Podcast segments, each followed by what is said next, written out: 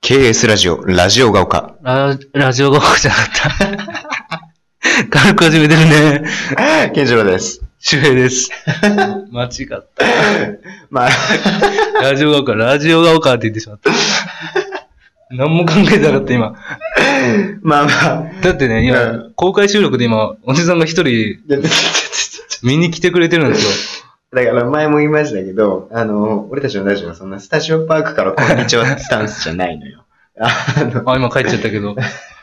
その人はい。が見に来てくれたから、俺も、うわ、頑張ろうと 思って、最高と思ったら、そのまんま、あーケースラジオ、ラジオが丘、ラジオが丘って。まあね、軽く始めてるね、と。そいうことう。で、まあまあ、そんなミスもありつつ、十何回目にしてね。 12回目ですね、間違えた今日で。えー、まあまあまあ、あの、昨日、一昨日と、うんあの、放送分ではですね、ちょっと、あの、競馬トークの方が、あこれ全く予定になかったよね。あの本当にね、信じられないぐらい盛り上がってしまいましまあ、発て、端はね、ケンシロウ君が、うん。 TM オペラ王っていうね、名馬の名前を出してしまったことがね、いやい や、もうちょっと遡るでしもょう。そっからえ、ちゃうちゃうちゃうのよ。目が覚めたという。いや、あの、 ちゃうちゃうのよ。あの、ことの発端は、あの、11月に、その、有名なジャパンカップっていうコーナーをやるにあたって、うんあの、それに向けて、まあちょっと知ってもらうといいよっていう意味で、そうね、だってドラマも急に始めないからね。そうだね。うんまあ、やっぱ番宣いろいろあってそうそうそうそう。だからそういう意味も込めて、まあ、ちょっとこう、馬の知識みたいなものを、こう、知ってってもらったらなっていう、うんあの、ことで、あの、馬のトークを、まあちょっとやってみたっていう。で、その入り口で俺が DM オペラをっていうね、そうか馬の名前そうかを出したっていうだけですけれども。まあそんな感じで、あの、2日連続でちょっとね、あの、うん馬トークでものすごい盛り上がりをね、あの、も見とせもとてしまって。ね、俺らの企画にないけどね、競 馬。みんなのタトゥーとかやってないよね。あ、みんなのタトゥーね。みんなのタトゥうんーをするって聞いてかうんわかんないけど、あの、テンチムさんいるじゃないですか。あいますね。YouTuber とそか、タレントとかで活躍されてますけれども。タトゥー公表しましたね。しましたね。俺らに言ってほししいの かなって。い。背中にね。あーまあ、みんなのタトゥーもね、あの月1ペースで、あの、月1ペース、うん、わかんないけど、まあ、かなり、あの、幻の企画にしていこうって言ってね。そう、ちょっとレアな、あの、コーナーに、あの、なると思うのでね、あの、聞けた方はラッキーというね、 感じになるんですけど。背中に羽ぐらいは紹介しませんよ。それ、天柱さんが入れたタトゥーね。うん まあね、そんな感えじででも、うね。ん、偉いね、天地のさん偉い。うん。うんちゃんとタトゥーはね、進めないみたいな、ちゃんと言ってたから。うんうんうんうん。まあ、そんな感じでね、第うん12回をお迎えました、ラジオが丘ですけれども、まあ今日はちょっと競馬とかを抑えてね、あの、ひ あの飛行機、あの、自粛ということで、えーやっていきますけれども、今日はね、じゃあどんなトークでいきましょうか。今日はね、あの、うん隠れ偉人みたいなのあったじゃないですか。ありますありね、がとう初回でそ、うあのー初回し聞いてくれた方は知ってると思いますけれども、そういうコーナーをやろうと思ってるんですよ。まあ、でも偉人じゃないけど、うんあの、やっぱ俺最近占いにハマってるか らね。あのー めちゃくちゃ否定してた占いをちょっとあまりにも当てられて、ちょっと信じつつあって、でもやっぱそういう奇跡ってあるんじゃないかっていうので、うんうんうん。奇跡ね。そう。うん奇跡について調べたら、アメリカってなぜか奇跡って起こるじゃないですか。 うんなぜか奇跡って怒る。まあまあ、あの、びっくり映像とかもそうやけど、ああ、まあでも、あるね、海外の映像。なぜかアメリカって奇跡が起こるか面白い国だね、そういう意味で は、本当に。ら。なんかみんな、ね、ああいうホームビデオとかね、うん。何かをすぐ飛び越えようとしたり ね、アメリカ人 は。こんなの飛び越えたいんですかね面。白いよね。 俺ね、ああいうハプニング映像大好きなんだよね、俺。アホらしいよね、手すり。手すり見たらあの人テンション上がるんですかね、あの人たちは。そうだよね。うん、まあ、そういう奇跡そう、そういう奇跡でね、アメリカの、たまたま見たのが、うん。このね、1973年にね、ほう。あの、アメリカ・デトロイトのね、とあるビルの4階からうん、母親が赤ちゃんを窓の外に落とすというあ事ら件。が発生して、これはまた残忍な。残忍な、うん。そういう話かなと思いきや、ほう偶然、ほう赤ちゃんが落ちてくるまさにその場所で、ジョセフという道路清掃員がうん掃除をしていたんですよ。ほで、その赤ちゃんが落ちた先にジョセフが いて、結局ジョセフに落ちたっていうね。う。ジョセフに落ちて赤ちゃんは一命を取り留めた。うん。で、ジョセフは、若干の傷。 いや、まあそうだろうね。えー、4階からね、何十キロの ものが、ものというか人が落ちてきたはず。その1年後にう、ん。同じ場所じゃないけど、うんまた窓の外に母親が赤ちゃんを出すっていうのが事件が発生して、ほその下にまたジョセフがいたんですよ。う。えで、またジョセフ同じとにこ落ちでて、たんだな。赤ちゃんは生き返 って、ジョセフは軽い傷。ジョセフ、おい、マジかよ。1年越しの軽い気遣いよ。ジョセフすごく、まず赤ちゃんが落ちてくる事件が2回起きるのもすごいし、そうだね。そういう偶発性というそか。そこにジョセフがうん。たまたま2回いるっていうのもすごい奇跡ですよね。そういう奇跡が起こる国なのかなう。ん。アメリカって。まあそういう国やろね。多分大統領とかもさ、ほう。有名なあのリンカーンとケネディ。ああ、いますね。こもうう、ね教科書レベルの。リンカーン有名となケネディはすごいよお。これね、本当に大統大統領でね、うん。一つ目、リンカーンはうん1846年うにん議会に当選されてるんですよ。うんうんうん。で、リンカーンは1861年に大統領に就任。うん。うん。で、ケネディはその100年後に、ちょうど100年後の1961年に大統領に就任。ちょうど100年後ね。そう。うん。おちょうど100年後。う。で、そしてこの二人には、同じジョンソンっていう名前の副大統領がいたんですよ。おで、顔もそっくりっていうね。う。おこのうジ。ョンソンの二人の副大統領。そう、今ね、僕の前には画像がありますけれども、確かに似てます。というねうん。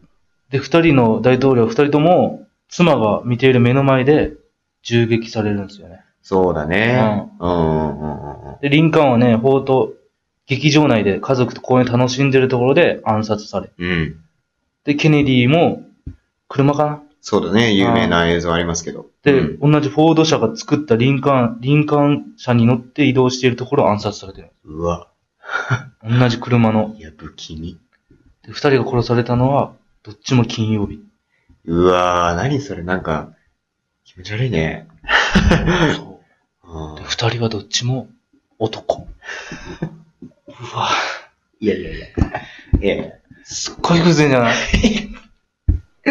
そこは別に、えあれ、普通じゃない。いやねアメリカ全員大統領男だし、うん、あの、クリントンさんが初の女性大統領になるかって言われてましたけど、あまあ、実際トランプがね、勝って、結局全員はアメリカ大統領全員男性ですから。そうかそうかあ別にそこの偶発性はいいのよ。最後すごい奇跡、もう奇跡が重なって最後二人とも男で。それある種前提だしね。もう生まれた段階で。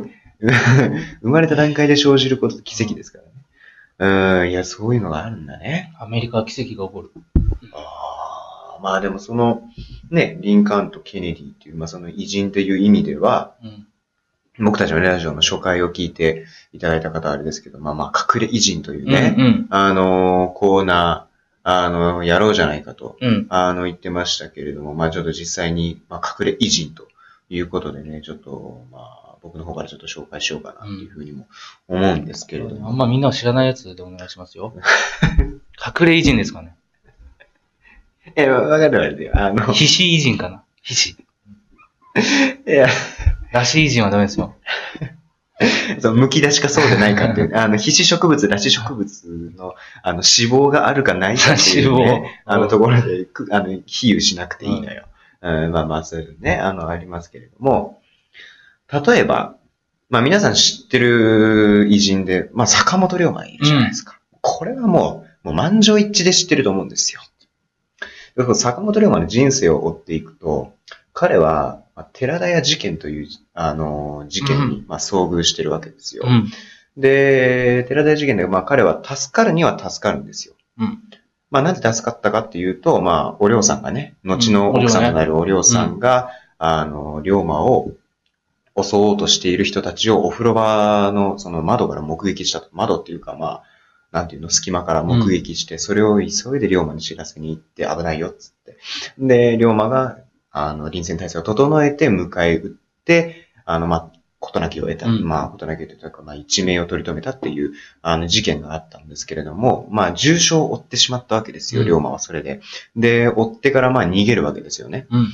で、逃げるときに実は龍馬には、用心棒がいたんですよ、その時。うその用心棒がね、三好晋三という。三好心臓。うん。本名。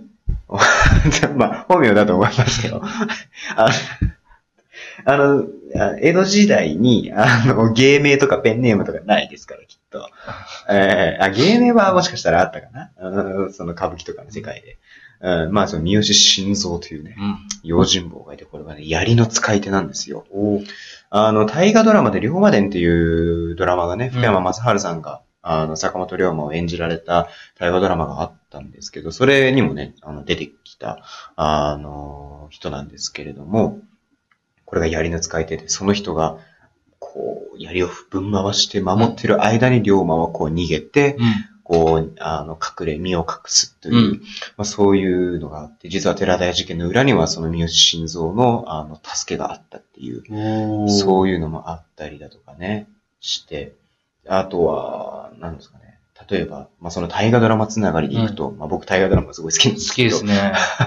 あの、3年前かな ?3 年前に V6 の岡田准一さんがうん演じられ、あの、黒田官兵衛という役を演じられてた、まあ、軍師官兵衛という大河ドラマがあったんですけれども、まあ、その中でね、まあ、当然主演主演は、まあ、岡田さんで、えー黒田官兵衛という役が、三ま宅あ。し 三宅ちゃんと。そう V6 の、あの、三宅健さんのことを言ってる の。あの、僕は岡田准一さんのことを言ってるのよ。えー三宅さん出てないですかあ出てないです。え出てないんですけれども、多分宮城さん多分大河ドラマ多分一回も多分まだ出てないと思うんですけれども、あの、岡田さんがね、その黒田官兵衛という役を演じられて、これどういう役かというと、まあ、その、豊臣秀豊臣秀吉がうん天下統一するときに、まあ、あのー実はその黒田官兵衛の存在があったという、まうあ、ん。いわゆるこう、まあ、参謀じゃないけれども、うん右腕みたいうな、ん。感じで、えー実は黒田官兵衛の存在があったというところで、まあそういう位置づけなんですけども、実は、その、もう一人、その、これもね、あの、軍師官兵衛を見ていた方は知ってると思うんですけども、もう一人秀吉には、右腕となる、まあ、参謀がいたと。うんそれがね、竹中半兵衛という、竹中半兵衛。うん、という人がいて、これがまた。本名。え 本名です。本。名。ええ了解です。 了解です。言っちゃってください。そんな自分連絡じゃないから。 えー、っていうのがいてね。これもまたクールな、あの、役どころで。結構ね、その、軍師官兵衛というドラマの中では、その黒田官兵衛と竹中半兵衛って結構、まあ対照的なこう人間性というか、うん人柄というか、うん竹中半兵衛はものすごいクールでうん、黒田官兵衛は時にちょっとこう熱くなるよううな、ん。そういう、まあ、なんていうんだろうね、言い方的には、こう、ちょっと粋な言い方をすると、いわば月と太陽みたいうな、ん。そうそうそう、そういうイメージで、だの、その二人の、まあ、参謀、軍師がいて、で、竹中半兵衛は途中で死んでしまうんですよ。うん。だけど、まあ、竹中半兵衛は、実はその、あの、豊臣秀吉の、まあ、右腕としていたんですけど、まあ、何をしたかっていうと、あの、その、実は、その、黒田官兵衛が、その、豊臣秀吉に仕えてる時に、まだ織田信長が生きていた時代から、うんまあ、仕えてたわけですよ。で、これね、説明するとすごい難しいんだけど、その、黒田官兵衛が秀吉にじゃあ使えるってなった時に、織田信長が、うん。じゃあちょっと息子差し出せよと。うんなんか、あの、お前が裏切った時にはその息子を殺すからっていう意味でね。お。人質みたいな。そうそうそうそう、人質うん。に息子を差し出すと。でな息子を差し出せと言ったんですよ。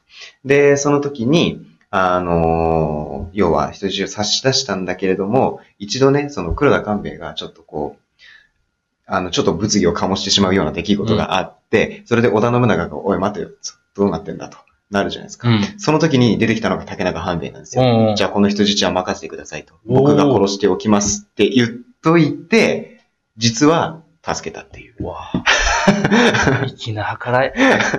そうで、助けた後にね、すぐ死んでしまうっていう。 それはシンプルに病気とかで。そうそうそう。そうなんですよ。まあ、昔はね、寿命短かったですか短いですよねら。。そう、そういう隠れ偉人がね、いたっていう。本当に隠れ偉人だね、それは。まあ、初めて隠れ偉人というコーナーを、まあ、お届けしてきましたけれどもね、残り15秒です。次、隠れ名馬にするか。もうね、馬のアンコールはね、まだいいのよ。いいですかね。えーということでね、うん第13回で、えーお会いしましょう。ラジオが丘。さよなら。バイバイ。